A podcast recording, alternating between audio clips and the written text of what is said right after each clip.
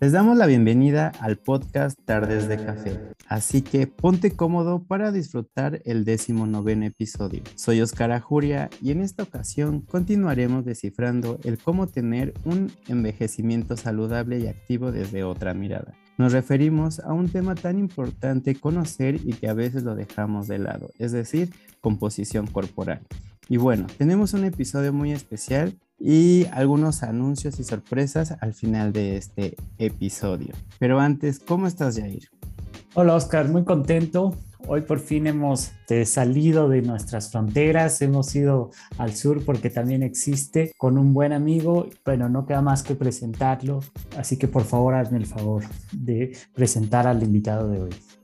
En este decimonoveno episodio nos acompaña el maestro Álvaro Opitz, el maestro Álvaro es nutricionista, profesor de educación física, tiene un magíster en medicina y ciencias de la actividad física y el deporte, es antropometrista Isaac nivel 3, es docente en la Universidad de San Sebastián en Chile y es divulgador, da cursos sobre su área de especialización y es consultor independiente. Bienvenido, es un gran honor y un gusto que nos acompañes, maestro Álvaro.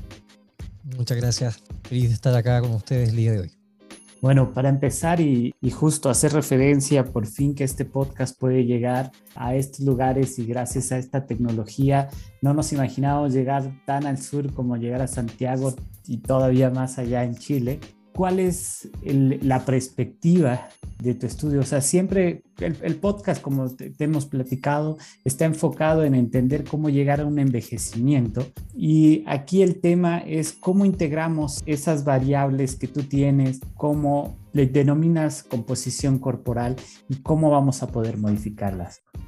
Sí, cierta, ciertamente el proceso de envejecimiento es algo que tiene múltiples miradas. creo que existen diferentes campos, diferentes disciplinas que intentan estudiarlo, intentan comprenderlo, que de cierta forma la conclusión siempre, siempre es la misma. Hablamos de un proceso que es inevitable y de una u otra manera lo que se busca es poder comprender el proceso para un resultado óptimo, un resultado eficiente. Desde ese punto de vista, creo que es importante poder considerar todos estos factores que comprenden nuestro cuerpo, nuestro funcionamiento, nuestra estructura y nuestra composición a lo largo del ciclo vital, entendiendo que un adulto joven que está en proceso de envejecimiento activo siempre va a ser partícipe de sus propias acciones para poder construir un resultado que, que va a repercutir en la posteridad, ¿no? Entonces, desde mi área o desde mi perspectiva, que es la nutrición especializada en la actividad física y el deporte, lo que uno busca precisamente es poder abordar un objetivo en base a múltiples decisiones, pero que en cierta forma se construyen a través de un diagnóstico y un seguimiento cuantificable o mesurable o, totalmente calculable. O al menos tener la posibilidad de contar con una, una fotografía del cuerpo para poder analizar cómo éste va respondiendo a diferentes intervenciones multidisciplinarias. Entonces, frente a ello, la composición corporal eh, entra en juego no solamente como un concepto simplista o, y mucho menos absolutista, eh, sino más bien como un concepto mucho más global frente a la posibilidad de que está construida por diferentes herramientas de cuantificación o estimación que uno puede hacer uso de ello para potenciar este análisis, para poder potenciar o, hacer mucho más eficiente este seguimiento en pro justamente de una intervención multidisciplinaria. Oye, una pregunta. Nosotros, yo creo que he repetido varias veces esta pregunta a lo largo del podcast porque lo hemos visto justo de manera más específica cuando nos vamos a un órgano como el hígado, el pulmón, el páncreas, etcétera. Pero siempre parece haber, o sea, que el envejecimiento está asociado con un deterioro lento pero progresivo. Y en algunos hemos identificado que parece un, un cambio súbito o sea, de que de repente tú estás bien, no tienes ninguna enfermedad y entonces hay una caída que es como en picada y entonces son, son dos ideas contrarias acerca de la velocidad de este envejecimiento. En el caso del el ejercicio y este, hay esa forma, como dices, de medir por fotografía ese decaimiento lento, progresivo o también es de un fenómeno súbito. Las posibilidades son varias. Eh, el punto acá radica en qué significado o qué interpretación se le da a la información que uno puede extraer. La antropometría, en este caso, es una herramienta bastante interesante porque de cierta forma nos entrega la posibilidad de dar valor a un resultado. ¿Qué quiere decir esto? La antropometría lo que entrega es información que busca cuantificar lo incuantificable, es decir, que en el fondo nos da la posibilidad de, de estudiar a través de una disección en vida a una persona y poder saber de qué forma está constituida bajo ciertos lineamientos que están eh, normados por los hábitos de vida de cada persona. Entonces, si bien es cierto, la antropometría no entrega un efecto, sino bien un resultado, lo que uno busca interpretar con este tipo de herramientas es saber ciertamente cómo un hábito de vida va impactando a lo largo del tiempo en una persona. Bien, ese valor yo se lo doy porque estoy tomando una correlación, estoy tomando una referencia interventiva que puede ser la actividad física de alguien que siempre fue sedentario toda la vida y se puso a realizar entrenamiento de fuerza y yo quiero cuantificar ese impacto a través de la antropometría como alguien que tuvo sobrepeso y por toda una intervención nutricional busco cuantificar cómo cambia su composición frente a ese a esa variable. Sin embargo, acá hay dos miradas bien grandes. Está la mirada del operador y la mirada del usuario. El operador somos nosotros, los que utilizamos la antropometría de forma consciente, saber cómo yo quiero trabajarla. Así, si es que tengo un kinesiólogo y que usa antropometría, esa persona va a buscar una utilidad biomecánica muchas veces para poder analizar el movimiento, ¿verdad?, de un adulto en el proceso de envejecimiento. Pongo a un nutricionista como antropometrista, lo más seguro es que utilice la antropometría para poder establecer un diagnóstico y seguimiento nutricional, de un estado nutricional. Si lo veo de un punto de vista de un, de un, ingeniero o un ergónomo va a utilizar la antropometría para poder establecer una correlación con los objetos que lo rodean. Entonces la antropometría es, un, es una herramienta y, y, empieza y termina ahí. El valor que uno le agrega a este instrumento pasa principalmente por las competencias profesionales y el interés profesional de cada uno. Esa es nuestra postura como operadores. Sin embargo, estamos también los usuarios en el fondo vivimos la antropometría de un punto de vista empírico, de, la perspectiva, desde la parte estética, de, de, sentirme bien, de verme más delgado o de verme más esbelto, o de verme más musculado o de verme más con sobrepeso, al hecho de sentirme funcionalmente bien. Entonces, el llamado en este punto de vista es dar una interpretación doble, la de la aplicación profesional y de la evidencia empírica, en donde todos los usuarios que están en este proceso, todos los que estamos en un proceso de envejecimiento activo, debemos también tener clara la noción de las diferencias preexistentes en la importancia, por ejemplo, de preservar o cultivar la masa muscular a través del ejercicio o la alimentación, como también tener nociones más bien sensatas eh, del concepto del, porcentaje de tejido adiposo y cómo este puede influir en nuestras vidas. Estamos en una sociedad actual en donde se ha tergiversado de forma canónica el concepto de la grasa, en donde siempre te dicen que la grasa es mala, en donde siempre te dicen que mientras más músculo mejor, siempre te dicen que una apariencia relacionada al fitness está posicionando el cuerpo frente a un ideal eh, de orden que raya lo social. Entonces, en el fondo, lo que me interesa muchas veces compartir en este aspecto es cómo educar a la población para entender que el peso corporal es algo desmenuzable que este, y que esta segregación de compartimentos eh, yace su importancia, ¿verdad?, en poder entender de mejor forma por qué hacemos lo que hacemos, por qué nos alimentamos como nos alimentamos o por qué debemos tomar decisiones que puedan cambiar nuestras vidas. Entonces hablamos de un doble, una doble posición que, muchas veces puede servir de gran ayuda para aquellos operadores que utilizamos la antropometría bajo una mirada que a veces eh, peca de ser muy esquemática. Y ahí entramos a un tema bastante amplio porque me gusta siempre proponer a la antropometría bajo una mirada prospectiva y retrospectiva. Siempre, o más que siempre, generalmente en el uso de profesionales, la antropometría cae o se desarrolla o se forma en una mirada retrospectiva diferentes profesionales de la medicina, de la salud, del movimiento, o, quien sea que estudió en la universidad y que les enseñaron algo de antropometría, les enseñaron que se mide a la persona y se compara con una tabla, se compara con un referente, se compara con un ideal, que si tú pasas de este punto de corte, estás mal, si es que lo bajas también estás mal, tienes que estar al medio porque tienes una cierta edad, porque tienes un sexo y porque tienes una, una característica antropológica que te dice que tienes que tener un valor que sea cómodo y aceptable para un medio poblacional. Y eso es lo que uno considera como una antropometría retrospectiva, aquella que muchas veces eh, peca por, por ser esquemática y absolutista frente a las características biopsicosociales de cada persona. Sin embargo, hay otra antropometría que es prospectiva, donde yo evalúo a una persona y analizo a esa persona y luego vuelvo a medirla y compararla consigo misma, en donde a mí lo que me importa son los cambios que este cuerpo está desarrollando a través del tiempo. Y bajo esa perspectiva, muchas veces cae eh, en manifiesto la, posibilidad de motivar a esta persona para poder comprender que su cuerpo es el que cambia, independiente de que pueda calzar o no frente a una escala poblacional que muchas veces tiene más de 30 o 40 años de antigüedad y con características que hoy por hoy no se están cumpliendo. Básicamente, la mirada antropológica física de todo esto lo hace complejo, porque muchas veces nos preguntamos por qué la gente busca un envejecimiento saludable o si es que realmente lo hace con esa intención. Cuando comparamos o analizamos o estudiamos o comprendemos a todas las personas que hoy en día se mueven en pros de, del entrenamiento físico, en pro de seguir una, una, conducta alimentaria que, marque el tenor de, la época, uno se pregunta cuál es el, fin real de, estas acciones, si es el verse bien hoy o el sentirse bien hoy o buscarse o sentirse bien mañana. Creo que es una de las grandes preguntas que uno también debe responderse y para poder darle sentido a esa respuesta, primero también es importante, así como muchas otras cosas, en parte conocer cuáles son las características que componen nuestro cuerpo y cómo estas características llamadas composición corporal van cambiando a través de diferentes factores.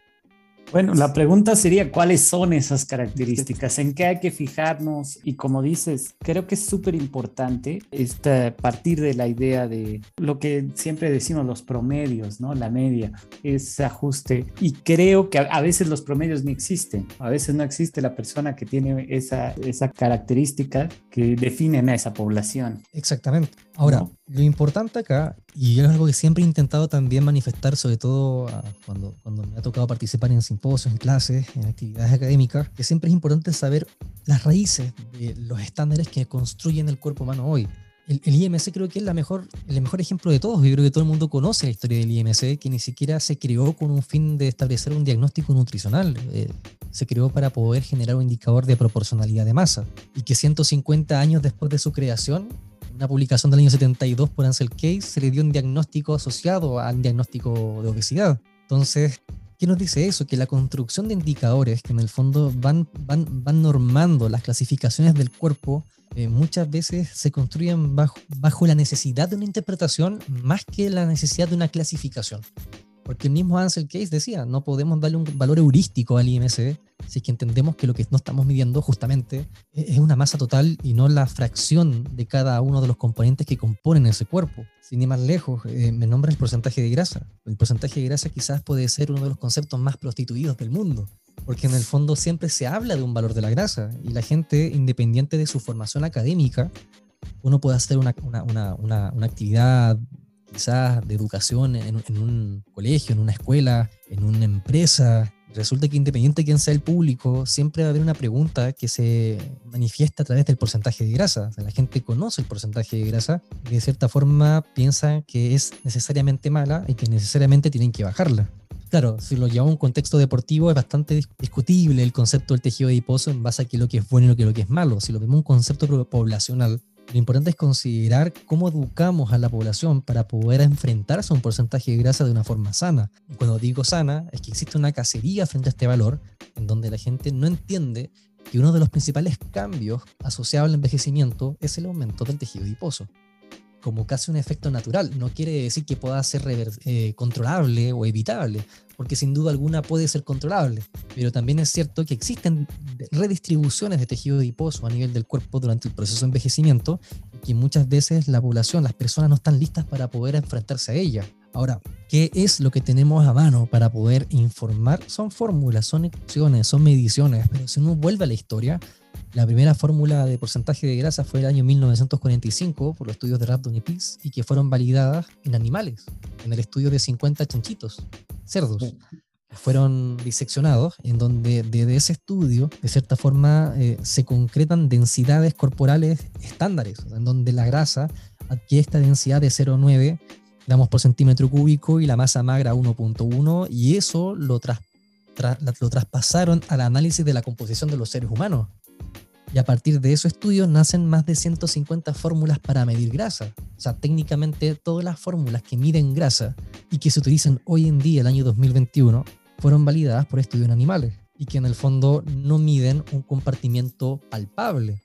Porque lo que nosotros palpamos, lo que tocamos, lo que se ve frente al espejo, lo que pesa al momento de desplazarnos, no es grasa, es tejido adiposo. Y el tejido adiposo sí contiene grasa, pero también tiene proteínas, electrolitos, agua, y que existen otras fórmulas que están hechas para cuantificar el tejido adiposo. Entonces nos enfrentamos básicamente casi a una histeria colectiva, en donde atacan a un valor que ni siquiera podemos dar fe de que se está calculando, porque hay muchas razones por las cuales se puede decir que el porcentaje de grasa, que lejos de ser un cálculo, es una estimación, está hecha para una referencia que ni siquiera se correlaciona con los cambios estéticos y funcionales del cuerpo. Para eso tenemos otros modelos, otras fórmulas. Entonces, del mismo modo, hay mucho misticismo frente al concepto de este valor. Cuando uno se fija, por ejemplo, no sé si ustedes, por ejemplo, han visto publicaciones, publicidades, ya sea en gimnasios, en, la calle, en la televisión o en internet, donde aparece este típico cuadro que aparecen diferentes torsos de hombres, diferentes torsos de mujeres, con un diferente porcentaje de grasa debajo de esas personas. Yo creo que si, esa imagen nació para motivar, creo que todo lo que hizo fue lo contrario. En el fondo, eh, de partida existen muchas eh, dudas, incertidumbres que te dice, bueno, ¿de dónde salió ese valor?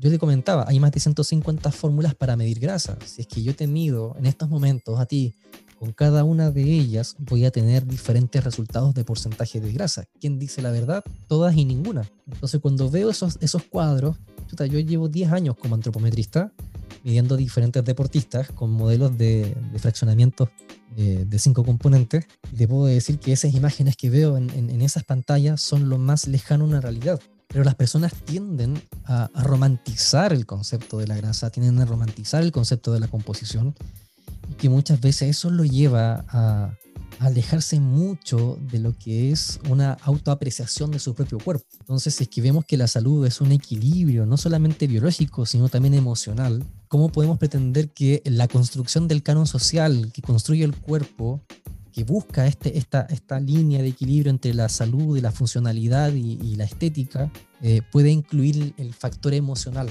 cuando las personas cada vez se sienten más excluidas de su propio cuerpo. Entonces es bien complejo o sea, como cuánto, cuánta salud gastamos por realmente llegar al concepto preconcebido de lo que es alguien saludable. Y entonces ahí se nos va buena parte de nuestro esfuerzo, etcétera. Y como tú dices, el entendimiento profundo, el, el, la raíz, lo que está sobre esa base, no está claro en el término de envejecimiento. Nosotros creamos este podcast pensando desde la primera vez cuáles eran esos mecanismos que se asociaban para el aumento en la longevidad y muchos de ellos los vimos este, como fueron la dieta y, vimos que en realidad ya no podíamos hablar de un grupo de alimentos ni de una cantidad, sino de una gran... En, este caso, cuando tú dices, sabes que la composición corporal de una persona saludable es bastante cuestionable a, a los estándares que se ven actualmente. Y por lo tanto tendríamos que hacernos la pregunta de cuál es ese estándar saludable. ¿Cuál sería, y no es, ah, como dijimos, descartando un poco los promedios o los, estos cuadros de los gimnasios, cuál entonces sería o cuáles son las variables a considerar para un individuo para que pueda hacer su propia reflexión, digamos, en casa?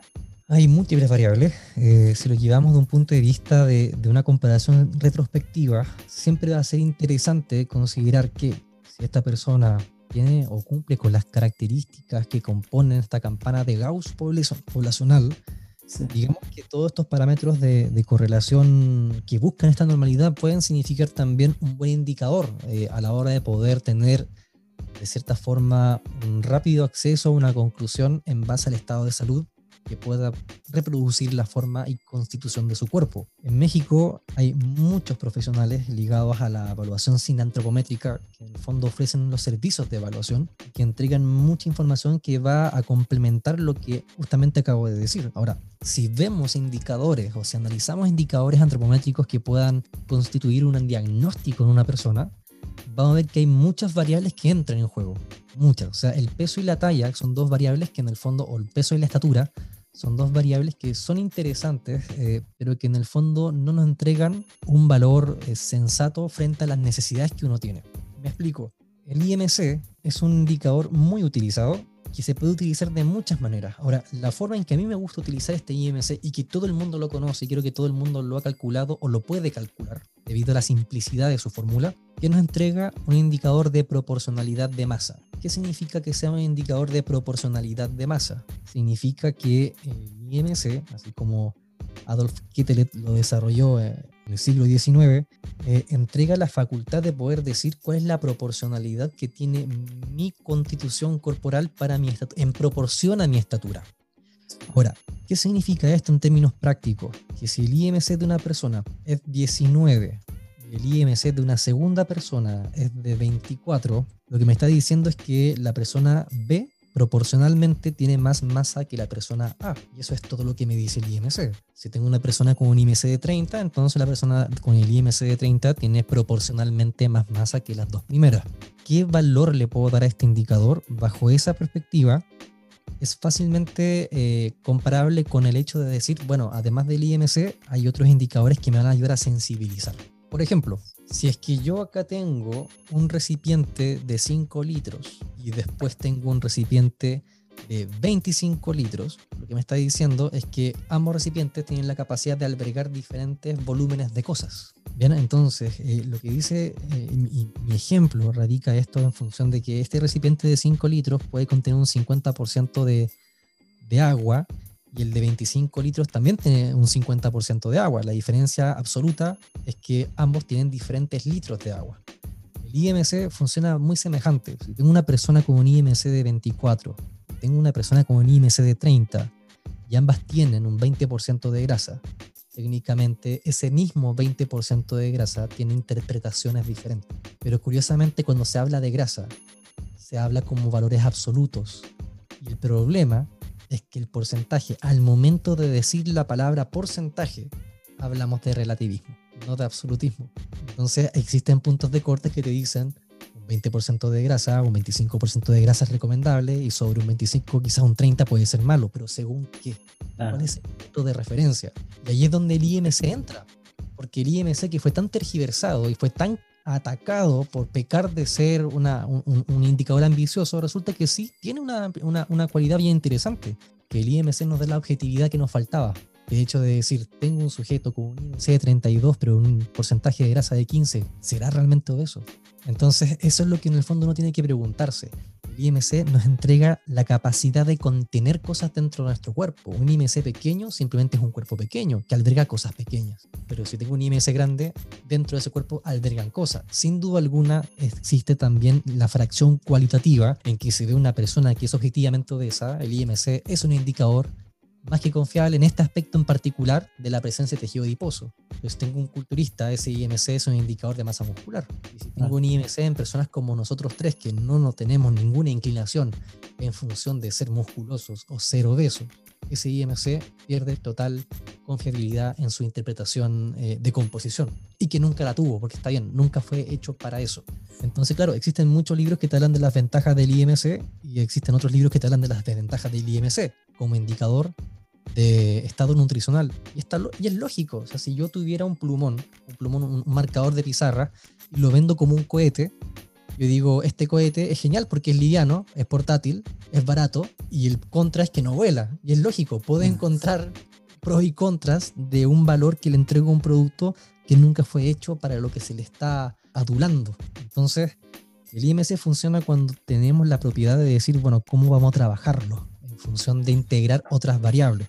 Bien, tenemos los indicadores relativos, que es el porcentaje de músculo, el porcentaje de grasa, el porcentaje de masa ósea, pero esos porcentajes que pueden sonar bastante modernos del punto de vista de, bueno, será lógicamente mejor que ocupar el IMC, dirían algunos, pecan de ser relativos. Y como son relativos, tampoco me dan una objetividad frente a la constitución del cuerpo.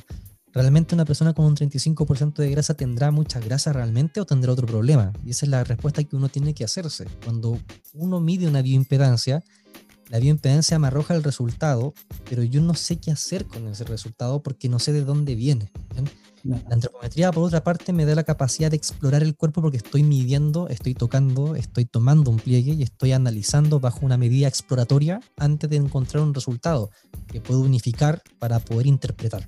Ahora, si es que yo sé que un porcentaje de, tejido eh, graso es relativo, quiere decir que está sujeto a un error.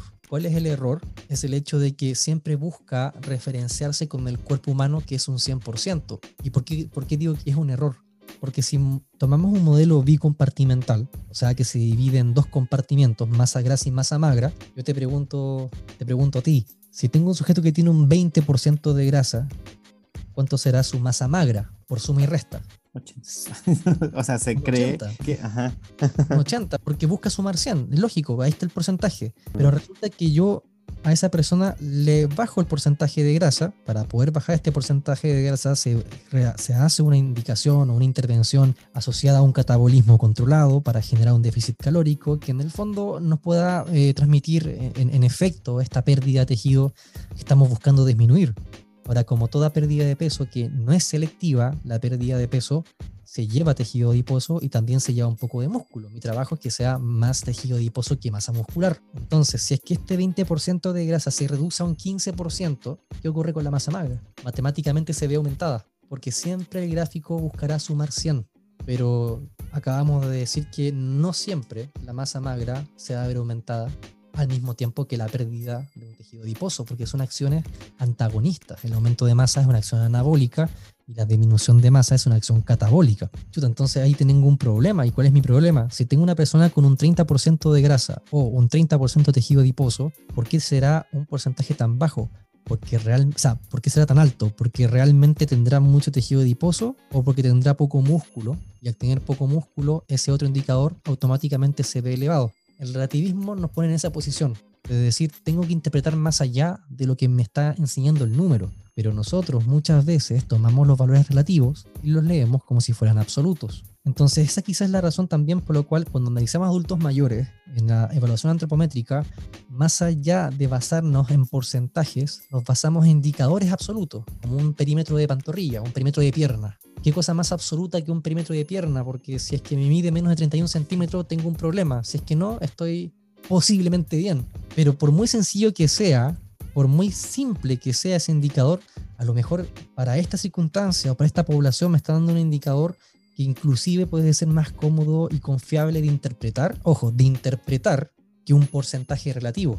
Ahora, para suerte nuestra, si seguimos avanzando en los niveles de, indicadores o de variables, tenemos indicadores sensibilizadores, la sumatoria de pliegues, por ejemplo, en donde con la ayuda de un adipómetro o un plicómetro, tomo pliegues, sumo los pliegues entre sí, y si ese número disminuye al paso del tiempo, no hay fórmula que me niegue que esa persona no perdió tejido adiposo. O sea, es que el día de la sesión 1 eh, un paciente tiene una sumatoria de 6 pliegues de 150 milímetros y la sesión 2 bajó a 100 milímetros, indiscutiblemente bajó el tejido adiposo. Por otra parte, ¿qué me ayuda este indicador absoluto? A decir, bueno, tengo una persona con un 35% de tejido adiposo y una sumatoria de 6 pliegues de 50 milímetros. Y tengo otra persona con el mismo 35% de tejido adiposo o una sumatoria de 6 pliegues de 150 milímetros. ¿Será el mismo porcentaje? ¿Será la misma interpretación? ¿Tendrá el mismo impacto? ¿Cuál es la moraleja de todo esto para no seguir obviamente expandiéndome con los ejemplos de variables? Es que no existe, no existe ningún indicador que por sí solo nos dé la información total para tomar una decisión o establecer un juicio. Ninguno. Ni el más moderno que me puedan poner sobre la mesa me va a dar toda la información que yo necesito para tomar una decisión. Los indicadores se van siempre alimentando unos con otros para poder integrar todo, todo, todo lo que yo necesito saber a la hora de entender los cambios en una persona. Por ejemplo, existe una correlación bastante interesante con la distribución del tejido adiposo y el equilibrio. Si es que yo tengo una distribución de tejido adiposo más centralizada, que todos sabemos que la distribución de tejido adiposo centralizada está más asociada a daños cardiovasculares, sin embargo, al estar más centralizada también estabiliza el centro de gravedad a nivel de cadera, disminuyendo el riesgo de caída. Bueno, vamos a negociar qué puede ser Sí, mejor. es peor. Es Pero- bueno, sí. Pero en adulto mayor, claro, suena un, pésimo chiste, pero en levantadores de pesa, los levantadores de pesa, los arterofilistas, tienen que tener grasa centralizada. Es parte de la biomecánica del desplazamiento al momento de ejecutar su técnica. Ahora, Vasily Ivanovich Alexeyev murió de un accidente cardiovascular. Claro. ¿Qué posibilidad o qué tan lejos estamos de justo como, yo diría como ahora que estamos hablando de las fronteras y las regiones, México, Chile, de regionalizar esos, esa normalidad? O sea, cuando nos vamos a los adultos mayores, ¿qué tanto conocemos esa normalidad gaussiana como a la que te refieres, más que al, al qué tanto nos alejamos de, un, de una persona de 28 años promedio, etcétera? O sea, ¿estamos lejos de conocer esos valores? Eh, no estamos tan lejos de conocerlos porque de partida en la historia antropométrica hay una era moderna, una era tradicional. La, era tradicional es todo los modelos bicompartimental, cuando hablábamos de porcentajes, cuando hablábamos de porcentaje de grasa en particular, o cuando hablábamos de, la clásica evaluación de cuatro pliegues hacia abajo. La antropometría moderna, esta que se mide por la, derivado de la cineantropometría, eh, hablamos de que la cineantropometría no es más que antropometría aplicada, entendemos que todos los indicadores modernos, llámese fraccionamiento de, cinco componentes de Deborah Kerr, somatotipo de Hitty Carter, entre otros, están construidos bajo la corrección de la estratagema Phantom. ¿Qué es lo que es la estratagema Phantom? Es un dispositivo de cálculo que de cierta forma estandariza o ecualiza las diferencias, digamos, las diferencias todas en realidad. de cierta forma deja de lado cualquier variable empírica como el sexo, la edad, la etnia y transmuta a un dispositivo que hace comparables todos con todos, independiente de la raza, independiente de las diferencias etarias, etc. Entonces, cuando hablamos, por ejemplo, de las fórmulas que miden masa muscular, masa adiposa, masa piel, masa ósea y masa residual de Deborah Kerr, estas cinco fórmulas, todas tienen el dispositivo de cálculo del Phantom incorporado en la estructura de su fórmula, haciendo que los valores que arrojan, ¿verdad?, puedan ser comparables y estandarizables como una totalidad. De hecho, el modelo de, fraccionamiento de cinco componentes de Kerr es aplicable desde los 6 años hasta los 77 años. Somatotipo también tiene el Phantom incluido y el somatotipo es otro dispositivo de cálculo que, a diferencia del primero, este no mide composición corporal, mide forma corporal.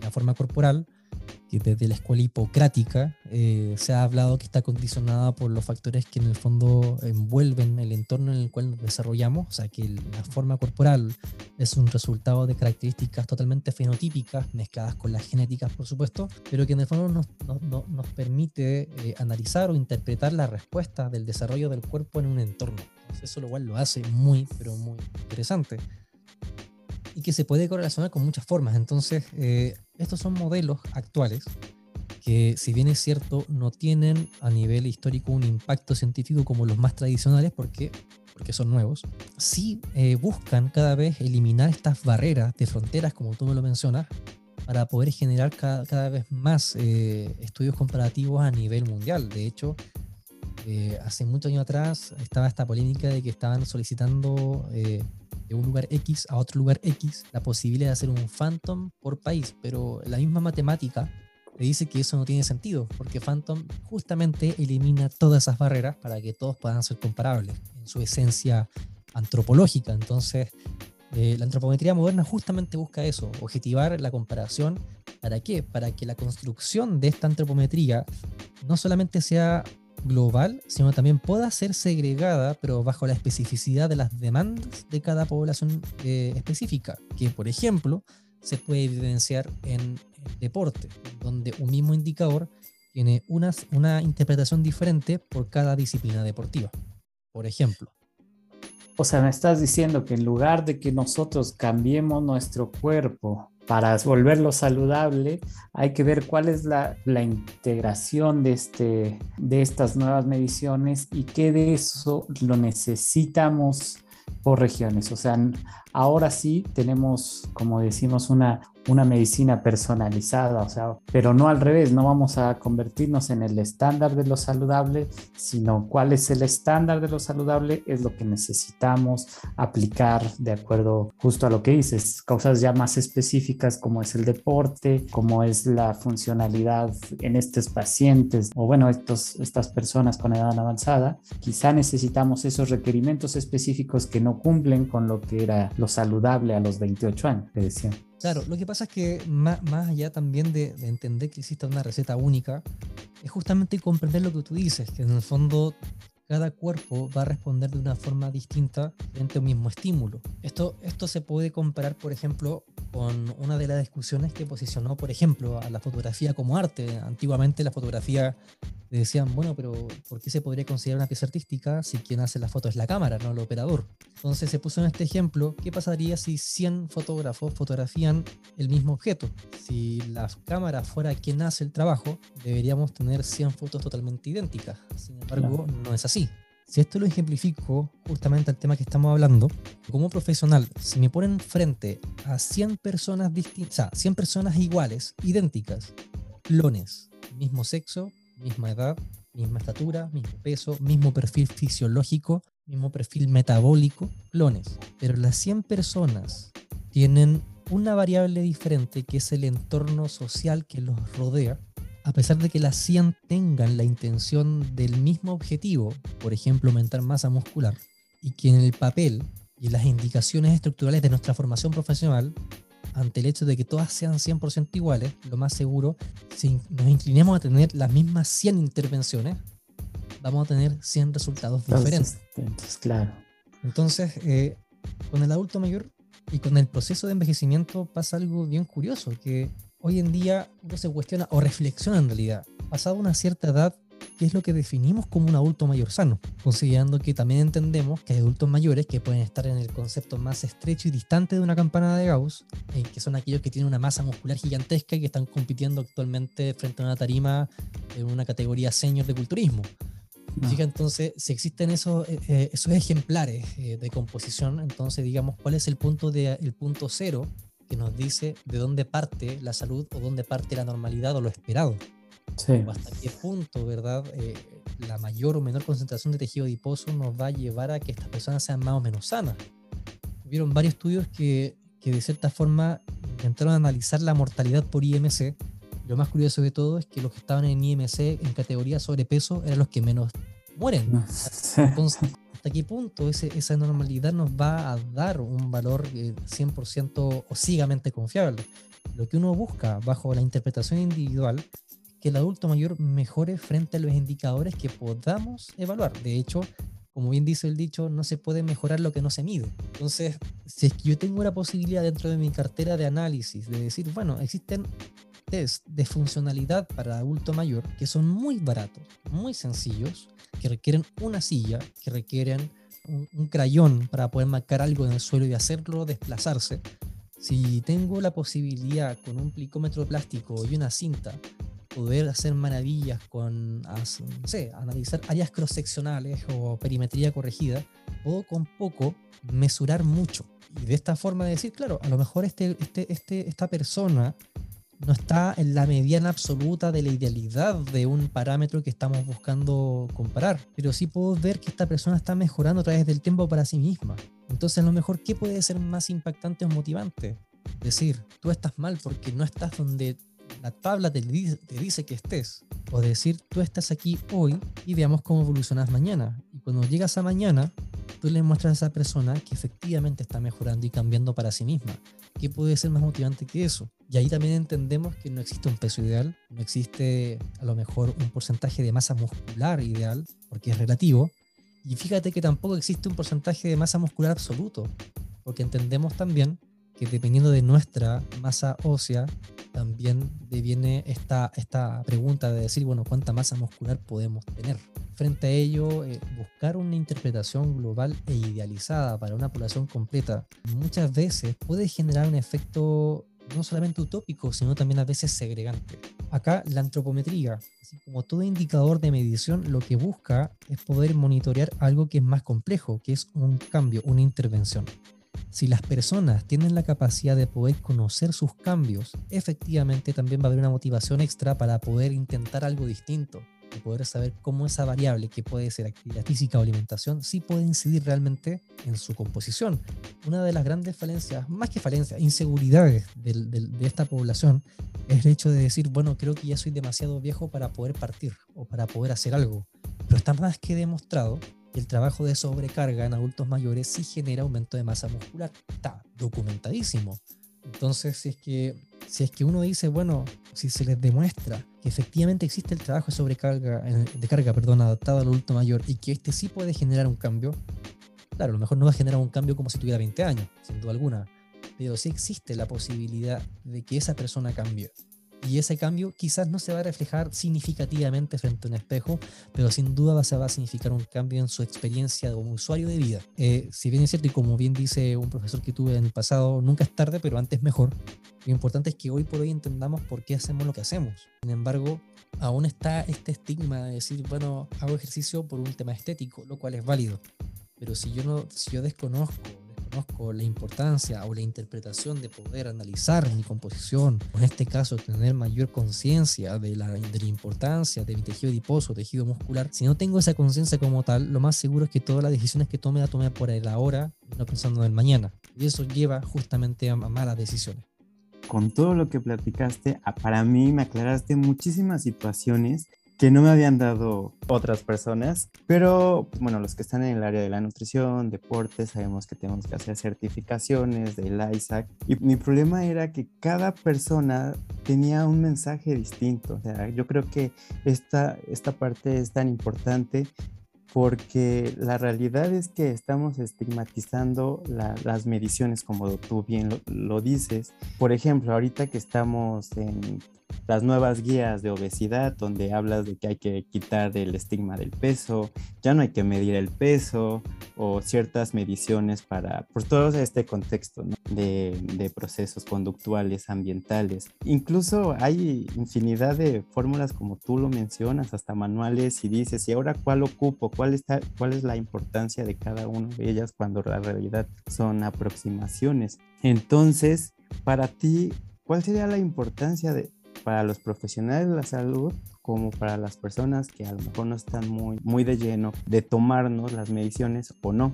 Porque si vemos, o sea, pasaron las Olimpiadas y podemos ver cada composición corporal es totalmente diferente al, nadador, Michael Phelps, tenemos, bueno, los de tenis, que son diferentes, tú lo acabas de decir, los que el lanzamiento de bala tienen otra composición corporal. Recuerdo muy bien una maestra que nos dijo, incluso hicieron estándares o modelos o somatocartas de modelos en Venezuela para tener un punto de referencia y ver cuál es el modelo ideal. ¿Cuál es tu opinión sobre esto? Mira, mi opinión te la puedo eh, separar en dos partes. Sí. La primera es que cuando hablamos de disciplinas deportivas no hay canon. Es que si es que en el, concepto poblacional, desde, desde inicio del siglo XX hasta la actualidad, se ha estigmatizado mucho el concepto del hombre musculoso, bueno, que eso viene de la antigua Grecia, lo que fue cambiando fue el simbolismo. O sea, en la antigua Grecia, el musculoso, una persona musculosa o simétricamente musculosa, era la representación del cultivo y purificación de su alma. Eh, pero en el siglo XX la musculatura se basaba en la fuerza. Sin embargo, eh, dejando un poco de lado ese, ese, canon global, en el deporte ese canon no existe porque el sumo no busca ser musculoso, la gimnasta rítmica tampoco y el maratonista tampoco. Sin embargo, ahí la antropometría entra a, hacer una, una, suerte de segregación o una selección de, cánones en base a la, eficiencia biomecánica en pro del mejoramiento del rendimiento deportivo. O sea, hasta ahí está totalmente justificado. Por otra parte, si volviendo a la, consulta que tú me haces respecto a qué le diría a los profesionales que utilizan herramientas de evaluación, el mejor consejo que les puedo dar es salirse del programa. ¿Y a qué me refiero con salirse del programa? Seguro que queremos decir eso al aire. no, no, no, Por supuesto. no, no. El, el, salir del programa es, un, eh, es una observación bastante filosófica. El hecho de decir, eh, olvídense de que están haciendo lo que creen que están haciendo. Piensa fuera de la caja, digamos, ¿no? Piensa fuera de la caja. Eh, es como cuando te preguntabas cuál es la mejor fórmula para calcular metabolismo, cuando ninguna fórmula te ha calculado jamás el metabolismo. Entonces, eh, eh, pensar en hecho es decir cuál es la mejor fórmula para calcular grasa cuando nunca la estás calculando.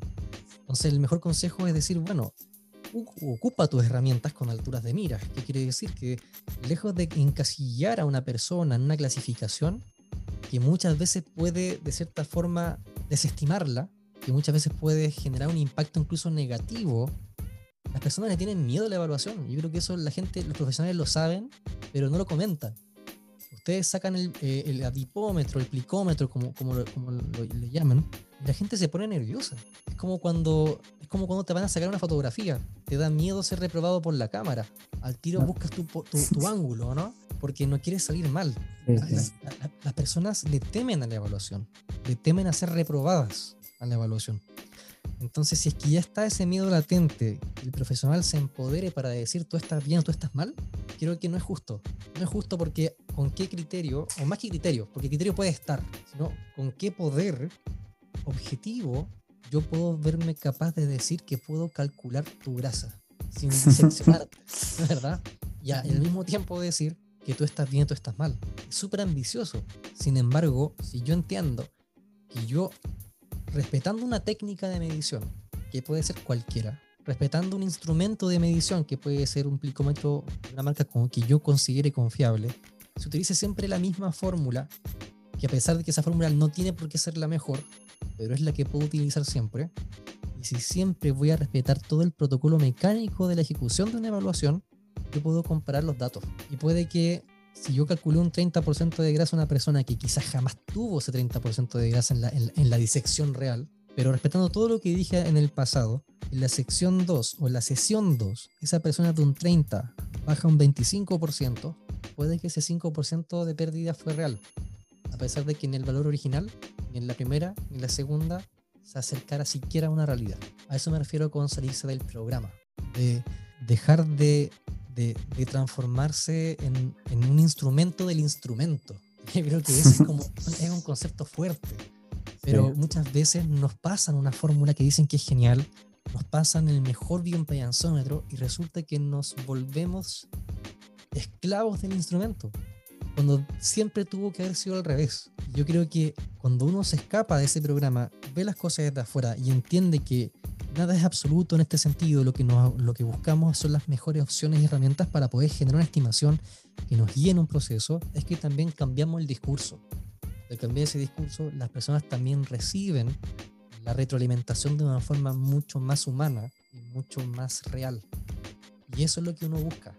Busca hacerse propio, ¿verdad? En el sentido de, bueno, yo tengo muchos juguetes para poder medir una persona. Sin embargo, yo voy a decidir realmente hasta qué punto me vuelvo el juguete de mi juguete. O sea, yo creo que ese es como el, gran mensaje. Porque cada vez que hago una clase o una ponencia, siempre me preguntan cuál es la mejor fórmula para, para medir grasa. Entonces, y me la preguntan después de decir todo lo que dije hacia atrás. Entonces digo, siempre, se está buscando lo mejor, pero lo mejor somos nosotros, pues, somos el criterio somos los que tomamos la decisión. Y esto pasa en orden de cosas. Eh, pasó con la bioimpedancia mucho tiempo, cuando la gente se animaba a comparar bioimpedancia con antropometría pensando que eran dos cosas comparables, cuando en verdad son imposibles de comparar. Solamente la bioimpedancia y la antropometría tuvieron la mala suerte que ambos arrojaban grasa. Entonces por eso pensaron que se podían comparar. Pero ¿cuándo puedo ocupar una bioimpedancia? ¿O cuándo me conviene usar la antropometría? Eso lo decidimos nosotros como profesionales. No porque la bioimpedancia o la antropometría sea una mejor que la otra nosotros entregamos el significado y el valor a lo que estamos utilizando. Y en todo orden de cosas.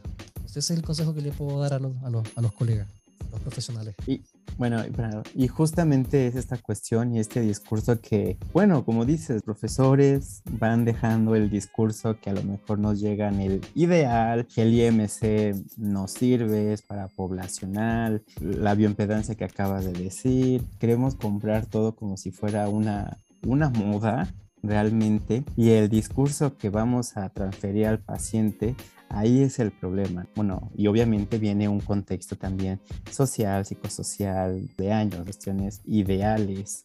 A mí me parece fantástico esta, estas reflexiones que has hecho, justo como, porque realmente poco hemos visto de autocuestionarnos estos, estos índices, estos promedios, lo que decíamos de las fronteras. Pero no me quería ir, no es porque no haya entendido, sino la posibilidad de utilizar esta prueba que, que ha sido bastante, este, como dicen, de moda en, en, los artículos sobre envejecimiento de la caminata de los seis minutos. Es una prueba bastante sencilla, pero que logra, en mi opinión, y, justo ah, no sé si la vamos a poder contrastar rápidamente, pero involucra esa integración cardiovascular, metabólica del sistema respiratorio, musculoesquelético o sensorial.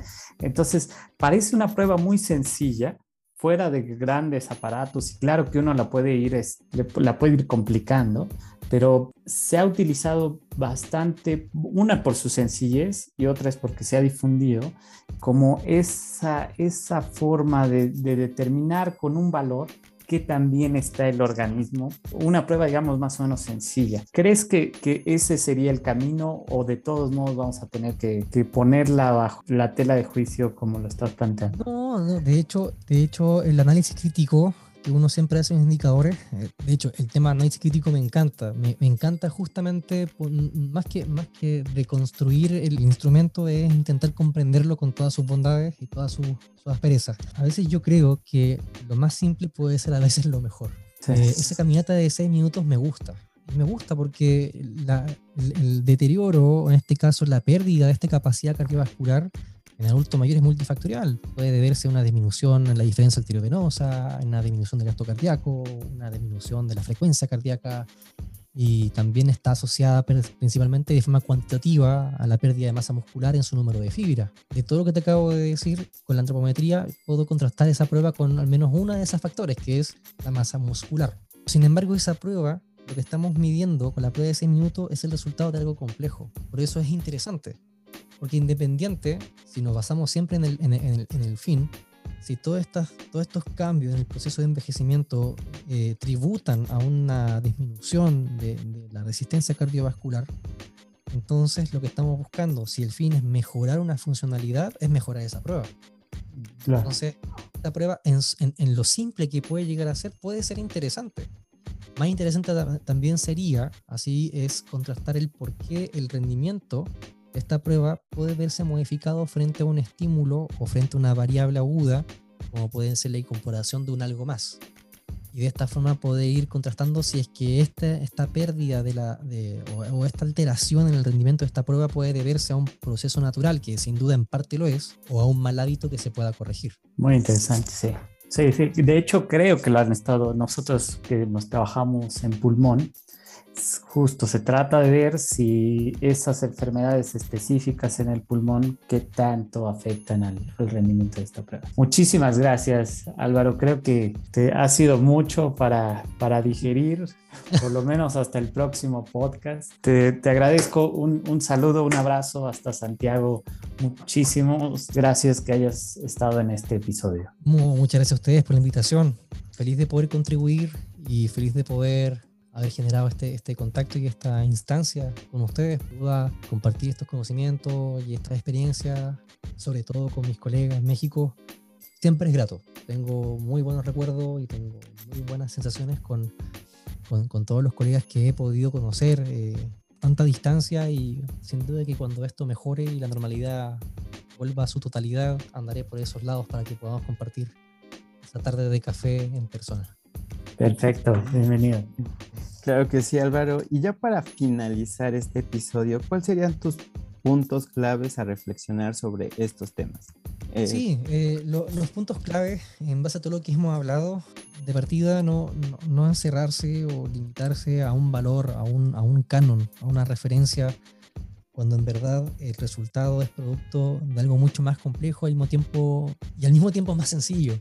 No, no, no buscamos eh, principalmente romantizar todos los indicadores bajo una mirada absolutista, sino más bien entender que cada uno de, nosotros tenemos diferentes rendimientos y diferentes funcionalidades con diferentes también eh, diferentes constituciones. En el fondo no, no, no buscamos, no buscamos ¿Cómo es la palabra? No, no, no, no, la, la, tengo en estos momentos, pero la intención aquí no es basarnos en un único indicador o en una única idealidad para poder comparar a todos los cuerpos y a todas las personas con la misma referencia. Y además de eso, y como otro punto a tocar, que esta fue la última reflexión que hicimos para todos los profesionales que trabajan o operan con la antropometría, es justamente esa, eh, abordar todos los indicadores como una herramienta que lo que busca es guiarnos y orientarnos y entregar una información para poder estimar resultados más complejos que eso. Clasificar a una persona solamente porque el número me dijo que tenía que clasificarla es literalmente dejar el criterio de algo complejo como es una persona, un cuerpo, a criterio de una fórmula que, que en el fondo no piensa. Eso lo hacemos nosotros. Entonces, ese es el, creo que es el mayor punto a, a, a nunca olvidar. Es el hecho de decir que nosotros utilizamos los instrumentos, nosotros les damos el significado, nosotros les damos el simbolismo a la herramienta que estamos eligiendo trabajar. Y jamás es al revés. Al revés es como los dogmas, ¿no? Como dices, ah. sería como si estuviéramos institucionalizando los dogmas y creemos que esos instrumentos son... Exactamente. ¿no? Creo que estoy totalmente de acuerdo. ¿En dónde y en qué redes sociales te pueden encontrar, Álvaro? Me pueden encontrar en, Instagram, eh, muy sencillo, es arroba álvaro.opitz, O-P-I-T-Z. Muchas gracias por acompañarnos en este penúltimo episodio de la primera temporada del podcast. Nos vemos en el último episodio del podcast Tardes de Café para seguir descubriendo sobre cómo podemos tener un envejecimiento saludable. Recuerda seguirnos en nuestras redes sociales y si te gustó, comparte.